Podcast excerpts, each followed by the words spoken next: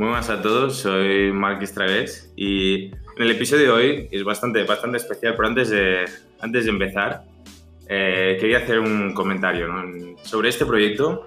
Eh, me gusta mucho enfocarme en la idea de querer enfocarse en uno mismo y querer y poder ser eh, mejor, como he ido comentando en los últimos vídeos, en los últimos podcasts. Y eh, lo hago con la idea de que todos seamos capaces de afrontar nuestras dificultades de la mejor manera posible. Y de esta manera poder crear valor para nosotros. Pero hay más maneras de mejorar como persona y eso es creando valor para la sociedad o en tu círculo o tu círculo universitario, empresarial, lo que sea, y tomando iniciativas para, para lo dicho, ¿no? para crear valor de alguna manera y por eso hoy quería hablar con Eduardo, Eduardo Panayotti. ¿Qué tal, Eduardo? ¿Cómo estás? Todo bien, muchísimas gracias por la invitación. Este, bueno, me enteré por el podcast literalmente por Instagram, como que todo el mundo lo estaba compartiendo y dije, bueno, lo tengo que escuchar. Y nada, me ha encantado y te felicito por la iniciativa, que me parece brutal y esperamos que, que le sigas ayudando a muchísima gente a motivarse y bueno, a inspirarse a hacer muchas cosas grandes, ¿no?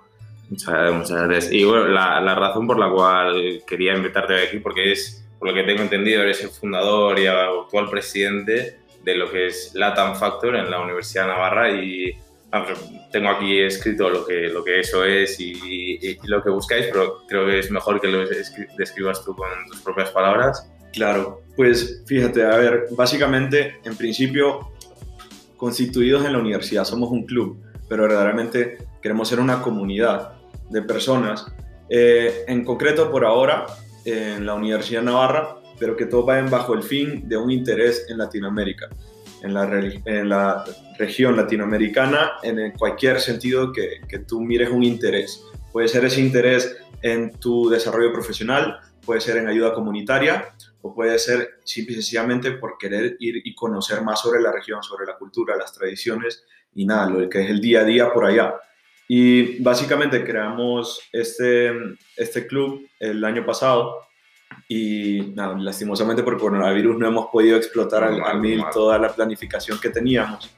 Pero, pero nada, eh, tenemos muchísimas actividades ahorita pensadas para pues, fomentar esta misión que tenemos y, y nada, hacerla un poco más grande. y algo que me interesa empezando desde el, desde el inicio de, de LATAM, ¿de dónde nace la idea? ¿Qué es lo que se te ocurre? Y, y una vez se te ocurre la idea, ¿qué son los primeros pasos que tomas para, en plan, si pues, hablas con ciertas personas que les interesaría juntarse contigo y, y hablar con la universidad? O sea, ¿cuál es, ¿Cómo nace la idea y cuáles son los primeros pasos para darle forma? Claro, pues básicamente, bueno, eh, hay, dos hay dos ramas que, que, he mirado. La primera es la iniciativa de querer hacer cosas pues yo creo que la traigo desde, desde el colegio, desde high school. Eh, creo que con mis mejores amigos siempre hemos estado haciendo muchas cosas. Y nada, cuando vine a la universidad dije, bueno, es que quisiera hacer alguna organización, algún club de algo que me interese.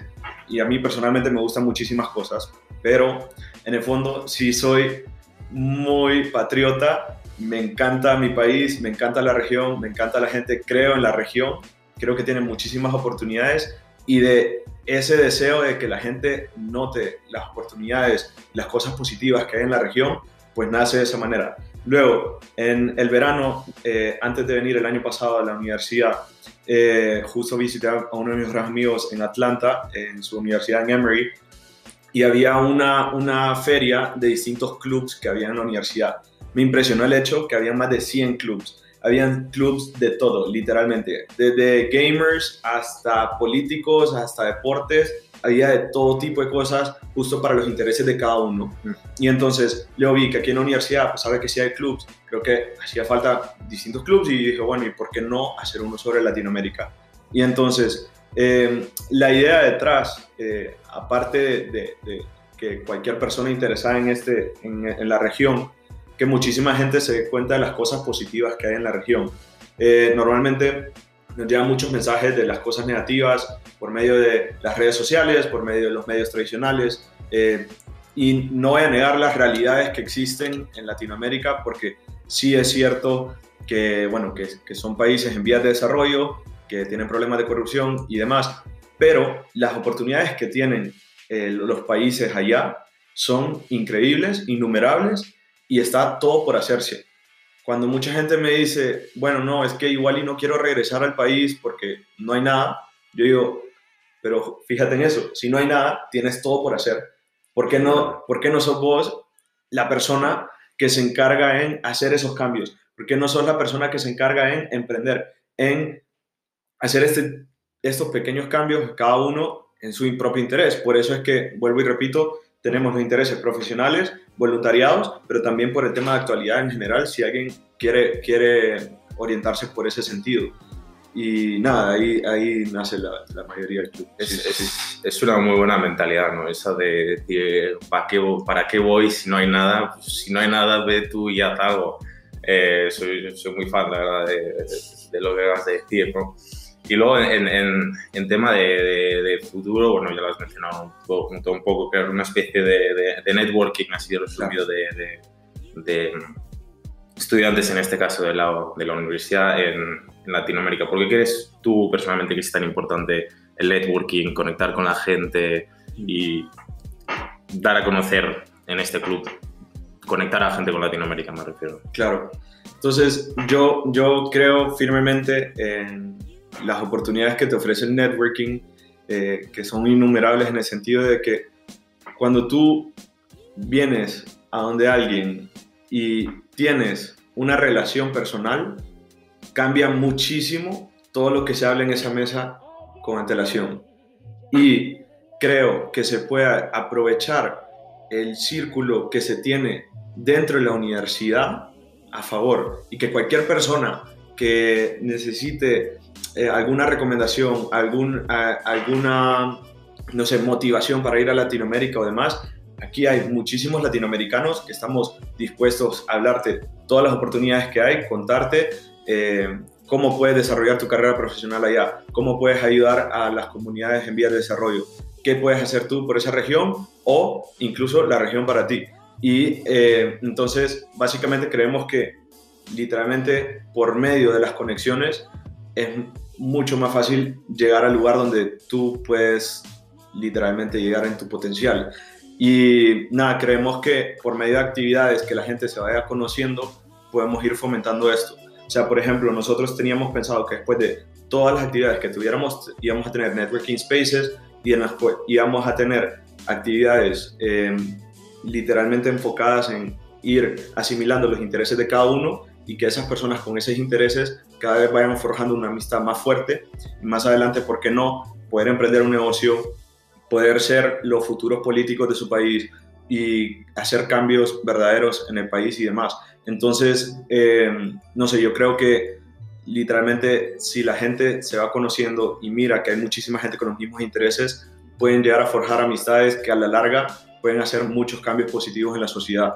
Y, y, esto solo se hace literalmente conociendo a más personas, saliendo de tu zona de confort, eh, yendo a actividades. Igual a veces eh, yo creo que también al momento en que hicimos este, esta organización, vimos de que había una separación y, y no, no lo digo en plan mal, sino que literalmente era así entre los latinoamericanos y los españoles. Totalmente. Y no solo entre los españoles, porque yo me acuerdo haber llegado a mi primera eh, clase y el aula, literalmente, bueno, las aulas en la universidad pues se separan en dos partes, ¿no?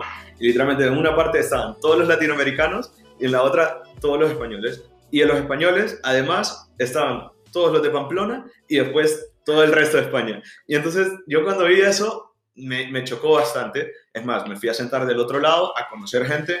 También es que yo puedo decir de que igual y soy un poco más abierto a conocer más gente, pero yo creo que a veces toca salir de su zona de confort cada uno eliminar prejuicios, eh, pensar, a veces pensamos muchas cosas que, que, que, las personas piensan de nosotros cuando no lo son ciertos para nada. Y nada, yo creo que solo es dar un salto afuera de, de esa zona de confort, vuelvo y repito, y conocer a mucha más gente que tiene intereses en común y que te pueden ayudar a, a mejorar cada día.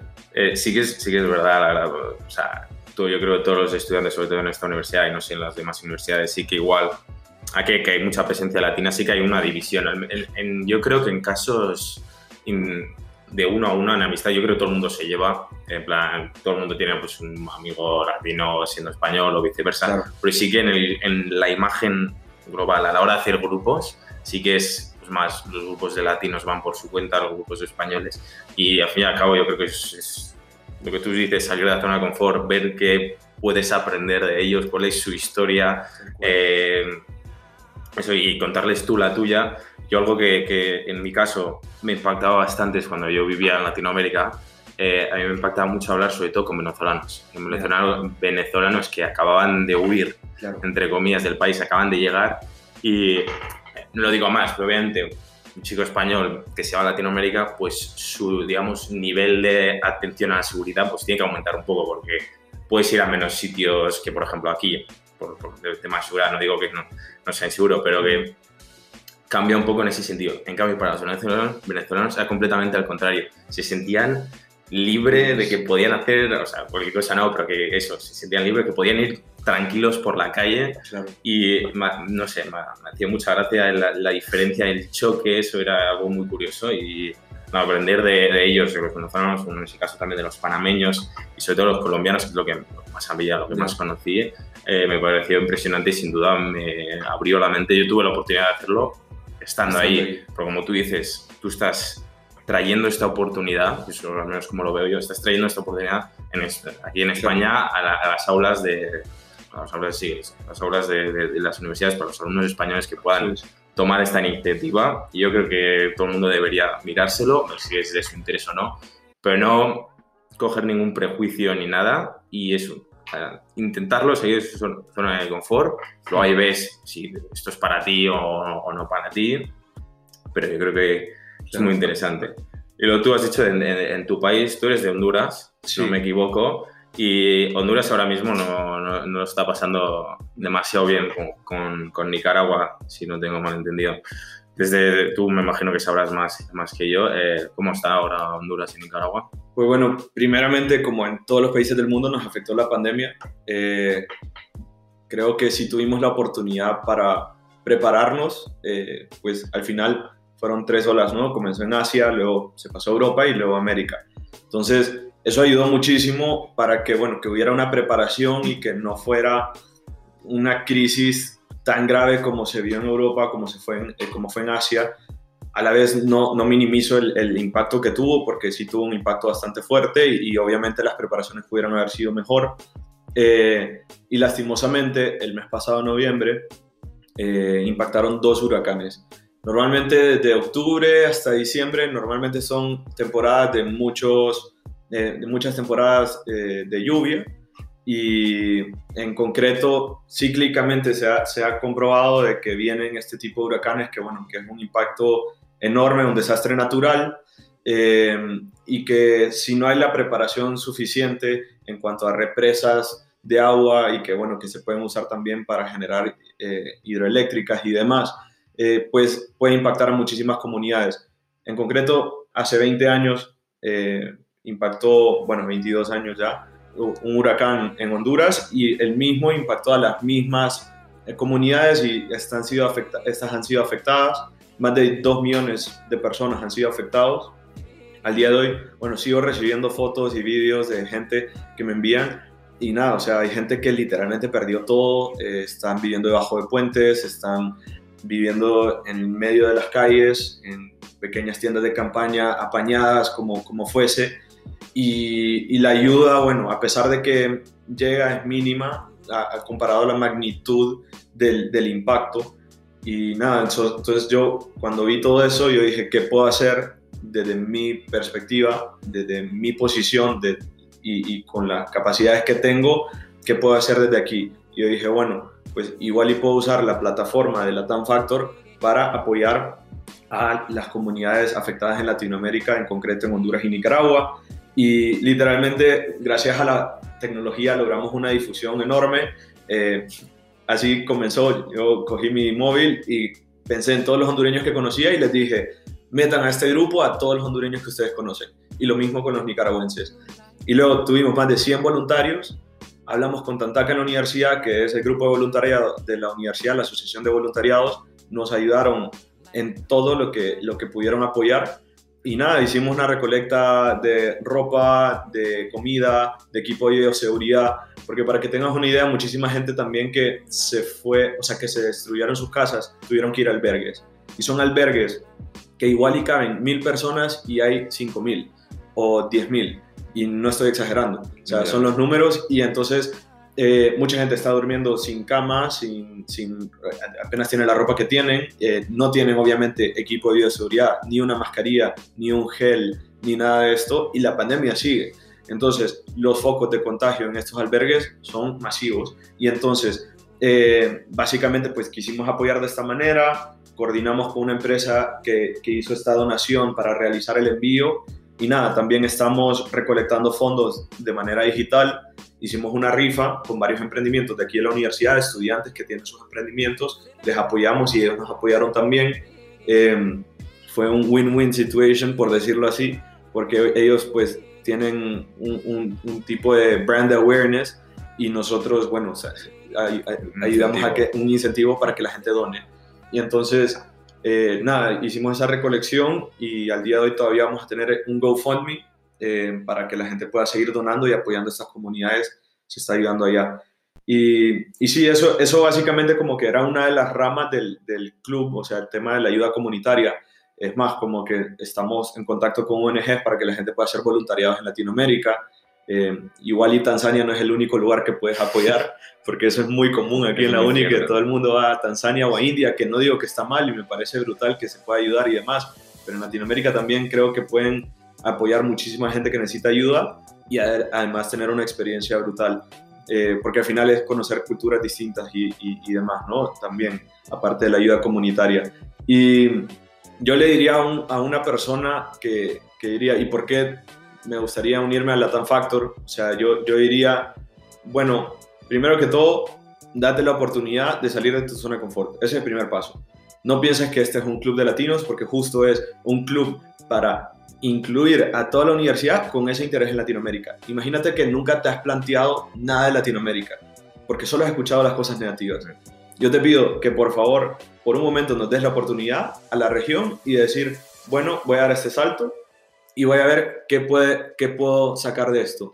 Y entonces, una vez ahí, yo te diría, tienes oportunidades infinitas. Es más, vino el director mediterráneo de Telefónica, eh, que es un español que estuvo en, en, Ecuador, estuvo en Colombia y estuvo en Argentina. Él es de Barcelona, José Manuel Casas. Y, y bueno, primero, si, si, lo escucha, gracias por venir. Y, Seguro que lo está escuchando. Claramente, claramente. Y nada, como que cosas que él mencionaba, es que, por ejemplo, él miraba que en Latinoamérica cosas distintas que se podían ver era que, por ejemplo, allá, primero que todo, la, las tendencias en el mundo del negocio llegan un poco más tarde. Y si tú eres suficientemente capaz de ver esas tendencias y adaptarlas de otra región a la región latinoamericana, puedes aprovechar y hacer un negocio redondo que a la vez esté fomentando innovación, que a la vez esté fomentando desarrollo socioeconómico a la región. O sea, para que te pongas una idea, en Honduras todavía no hay Uber, por ejemplo. O sea, e, ese tipo de cosas son las que yo digo, es que hay tanto por hacer. Y, tú puedes coger una idea que ya está funcionando en otro lugar, adaptarla e ir comenzando haciendo cambios. Y, a la medida que vayas haciendo estos cambios, le vas facilitando la vida a la gente. Yo me pongo a pensar, por ejemplo, innovaciones que cambiaron la vida de las personas. Eh, la lavadora de ropa. Muchas mujeres pudieron salir de su casa y involucrarse al mundo laboral y tener igualdad de oportunidades por esa innovación.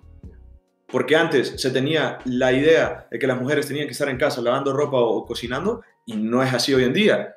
Y desde que ahora cada vez más vemos esa igualdad de oportunidades que todavía falta mucho por hacer, pero eso es lo que yo digo, bueno, igual hay otra innovación que puede sacar a una persona de la pobreza o darles educación. Por ejemplo, yo digo el tema tecnológico de la fintech puede ayudar a que muchas personas que no están bancarizadas en el país puedan tener acceso a créditos para luego ellos potenciar sus microempresas y desarrollo personal y de su familia. Entonces, vuelvo y repito, yo creo que, que si la gente viera todas estas oportunidades que hay de un foco distinto, creo que se puede hacer este cambio.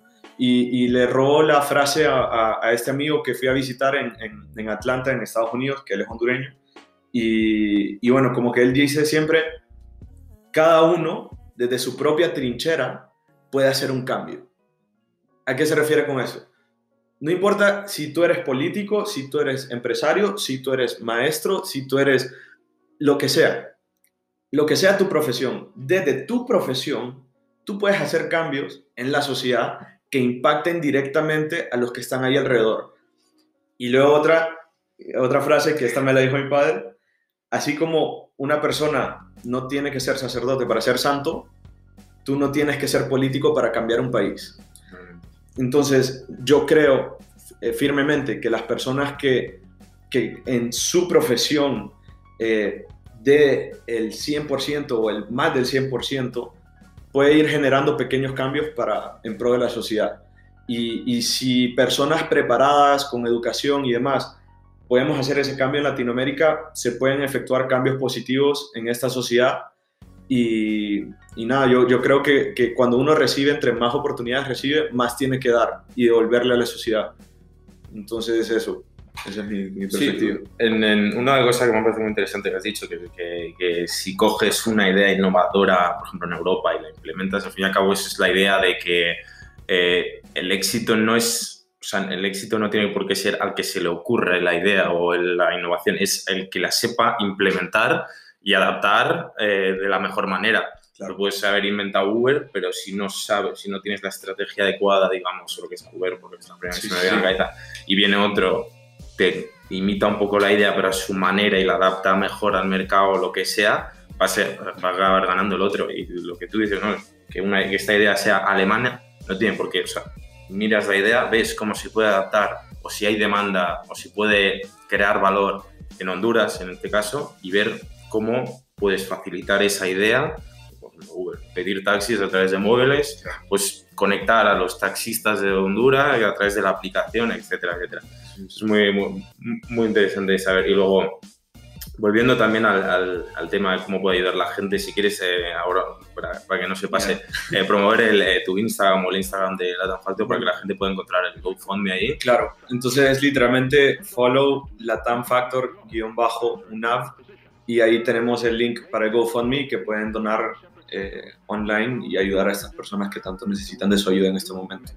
Y pues, también, volviendo a otra, otra, cosa que has comentado que no se me escape, has dicho eh, la facilidad que has tenido para hacer correr el mensaje eh, hoy en día, porque para mí hoy en día es eh, la vez en la que en la historia que podemos estar más informados más que nunca. Y una cosa que te quería preguntar desde tu punto de vista, ¿tú crees que la noticia esta de, de cómo está Honduras, Nicaragua, si, se ha retransmitido eh, con la atención mediática, digamos, que se merece no. a nivel global español, porque, digamos, yo me he enterado más por tus iniciativas y mm. por Latam Factor claro. que por noticias, sí. periódicos. Sí que es verdad que igual si leo el Financial Times no me no va a comentar tanto, pero yo no noto, no sé tampoco, igual no me he enfocado demasiado, que se haya dado la atención mediática hasta claro. que digo. O sea, tienes que ver varias cosas. O sea, sí, concuerdo en que hoy en día es cuando más informados podemos estar, pero a la vez más desinformados a la vez. Eh, hay muchísimo fake news corriendo por todos lados y, y, es nuestro rol como ciudadanos activos y responsables de saber diferenciar cosas que son reales o no. Y yo creo que lastimosamente justo coincidieron el impacto de los huracanes con las elecciones de Estados Unidos y el foco mediático se, se fue a Estados Unidos, ¿no? Y entonces, eh, bueno, eso fue con el primer huracán. Pasó una semana y e, e impactó el segundo huracán. Eh, yo creo que también el nombre de los huracanes hizo que no se pudiera... Eh, tiene un nombre curioso. Tiene un nombre curioso. Mal, se llama Entonces, ETA. El, el primero se llama ETA y el otro es IOTA. No sé quién se les habrá ocurrido los nombres, pero bueno, me parecen pésimos nombres para, para, bueno, para hacer una difusión de este tipo de ayuda comunitaria, se puede malinterpretar, ¿no?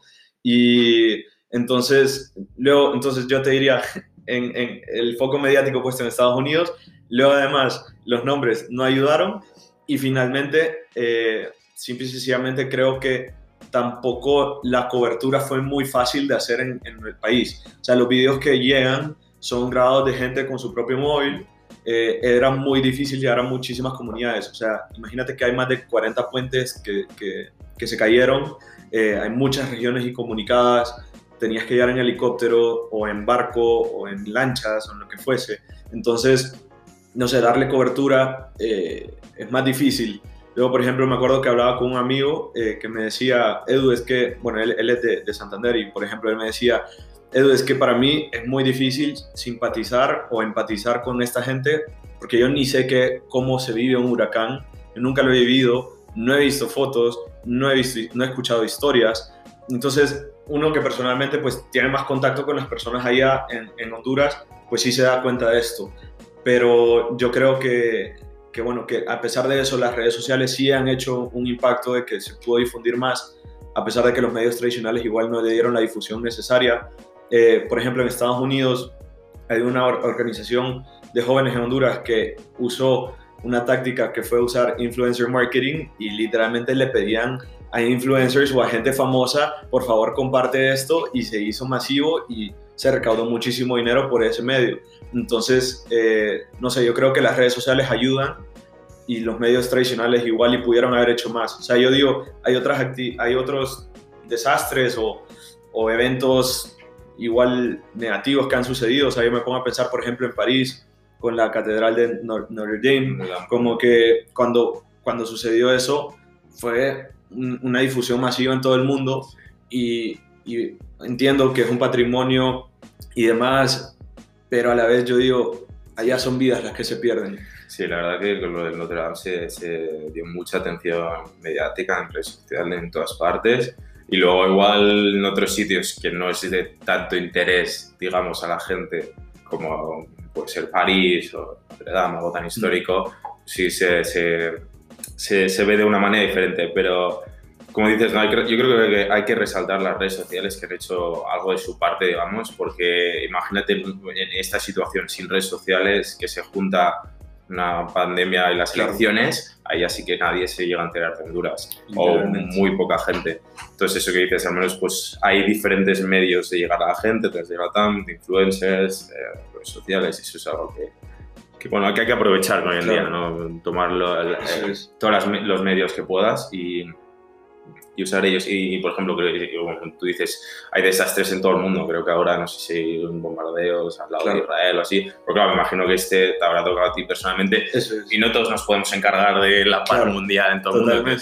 Cada uno con su granito de arena hace lo que puede y pues yo creo que es una, una inspiración y simplemente respeto por esta iniciativa y y espero que esto pueda motivar a la gente a que, pues igual, si son de X zona del mundo y están pasando mal, pues que ellos puedan ver que siempre se puede hacer algo, aunque sea muy sí, pequeño, sí. o sea, 3 euros, que es lo, lo, que pedíais en la donación, eso ya ayuda a algo.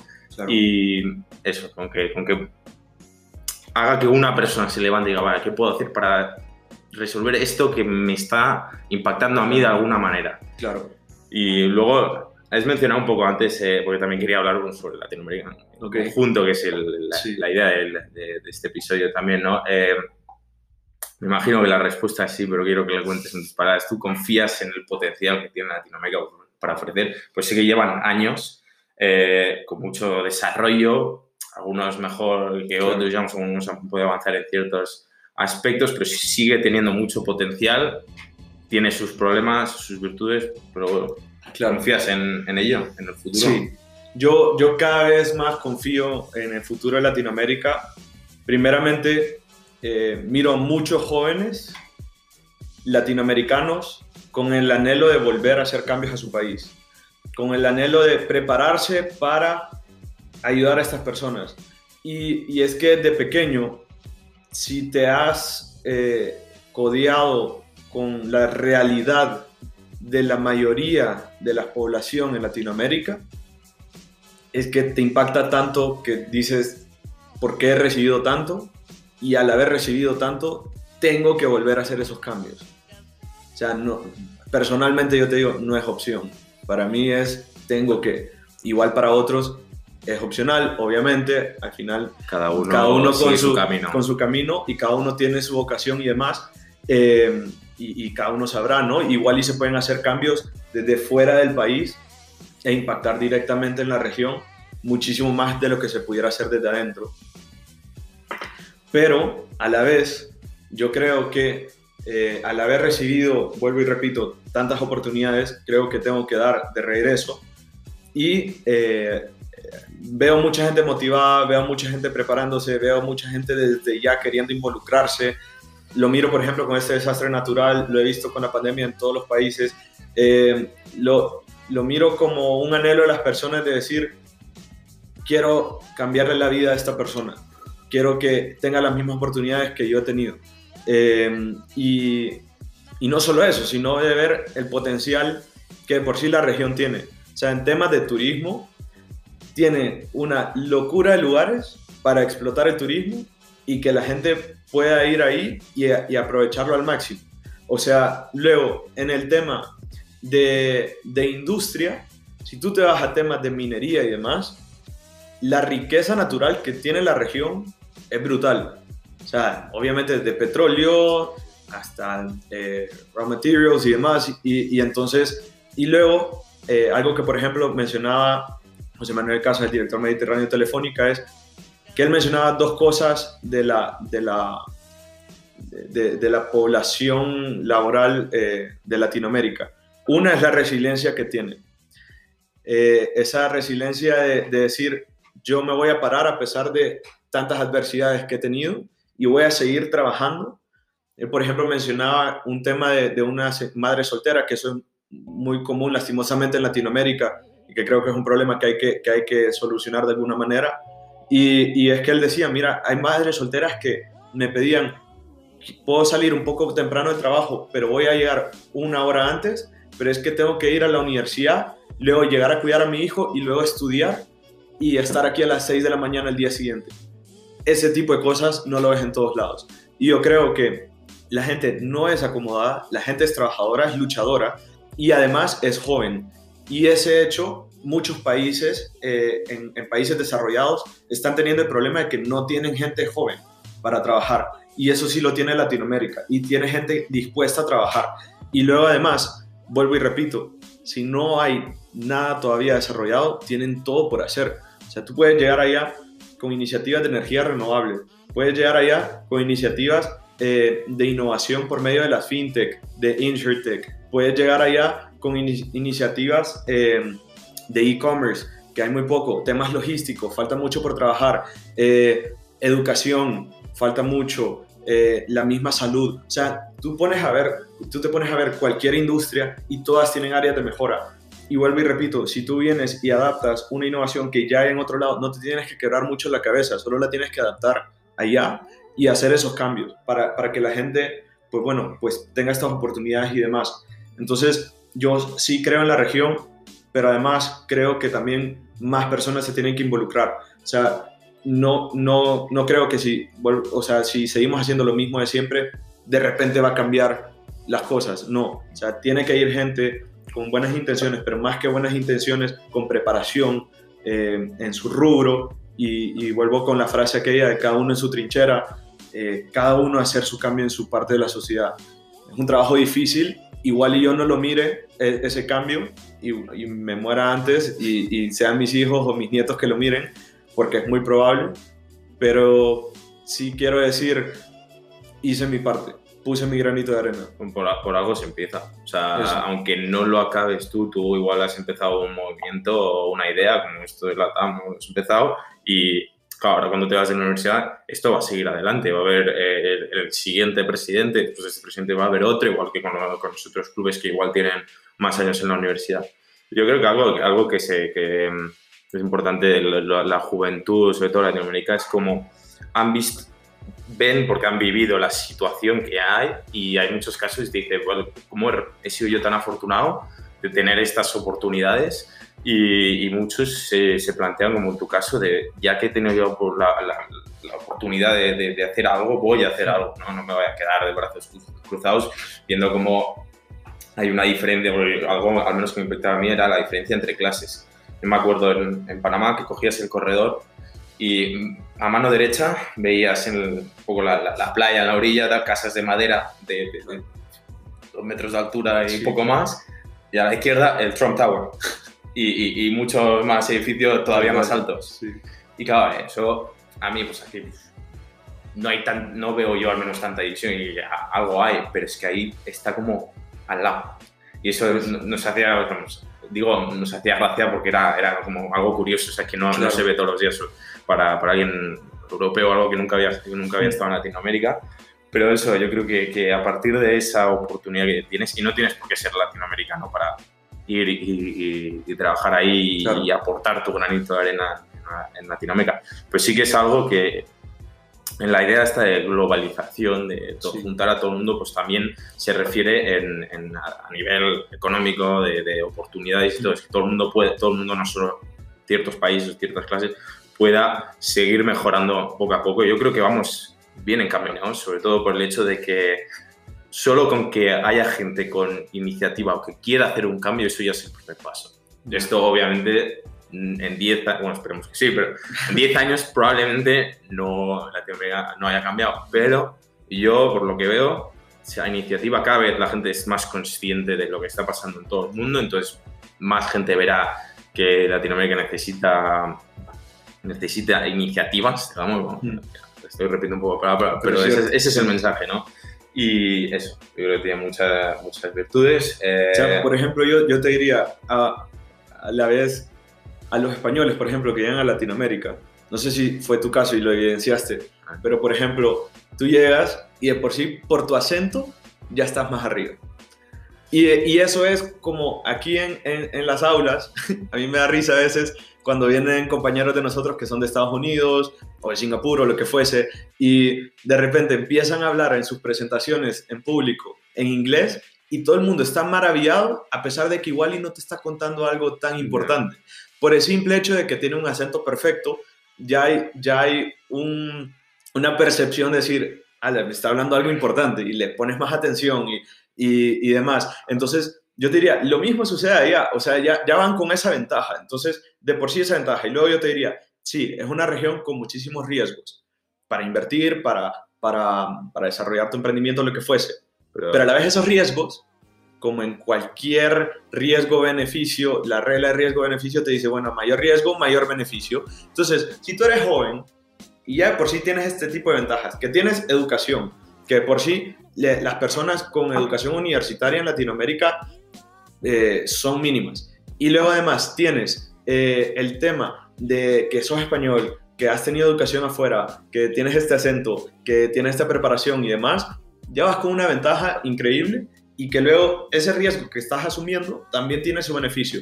Y te digo, hay empresas en Latinoamérica que tienen más de 100 años y a pesar de todas las turbulencias que han pasado, han, han sabido, por decirlo así, surfear las olas. Las olas de, caídas, pero también de crecidas y, y, y, tú dices... Ups and downs. Ups and downs y, y han sabido llevar las cosas como son. Obviamente habrán tenido su impacto y demás, pero han tenido estos beneficios porque han asumido ese riesgo. Y yo te digo, eres joven, tienes estas ventajas, tienes estas oportunidades, aprovechalas. El que, que no arriesga no gana. Así mismo. No se puede ganar sin arriesgarse. Sí que es verdad que con mi acento, todos los españoles habrán ido a Latinoamérica, llama la atención, pero de la misma manera que si vienes aquí, pues te pasa lo contrario y algo que me hacía gracia era yo que iba diciendo el ordenador, el móvil, eh, el, coche, lo que sea, y ahí se rayan ahí, porque claro, computadora, celular. Me imagino que te habrá pasado exactamente lo mismo una vez llegaste aquí y tú empezaste a decir ah, celular, computadora, y te empiezan a mirar raro.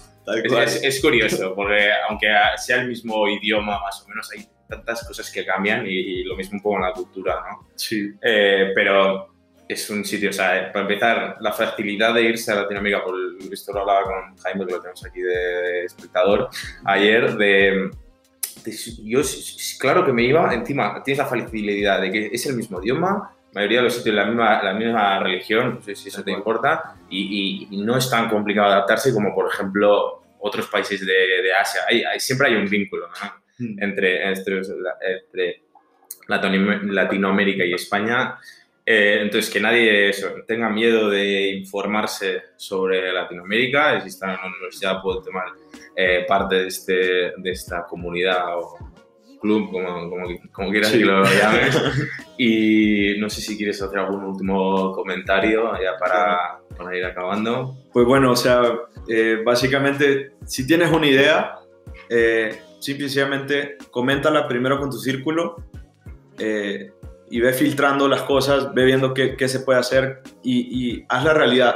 Vence tus miedos, sal de esa zona de confort, busca ayuda. Hay muchísima gente siempre dispuesta a ayudar. Por más que pensemos que no, es literalmente coger o el móvil o el, el LinkedIn y escribirle a esa persona y te estoy asegurando que la mayoría de las respuestas, si lo pides bien, te van a ayudar siempre. Y, y sin ayuda es muy difícil que llegues a, a, ningún lugar. O sea, yo, yo por eso vuelvo y repito, creo en el networking, porque creo que el ser humano de por sí, eh, individual, no trabaja bien. Ser humano tiene que trabajar de forma colectiva para, llegar a su potencial y, además que creo que toca lanzarnos un poco, salir de esa zona de confort, eh, alcanzar nuestros sueños, lanzarte sin miedo y si fracasas, bien, porque vas a aprender. Yo no lo miro como fracaso, yo lo miro como un aprendizaje y, y nada, vuelvo y repito, muchísimas gracias por invitarme, que de verdad que eh, me parece un proyecto increíble. Eh, muchísima suerte y, y, bueno, a la orden cualquier cosa.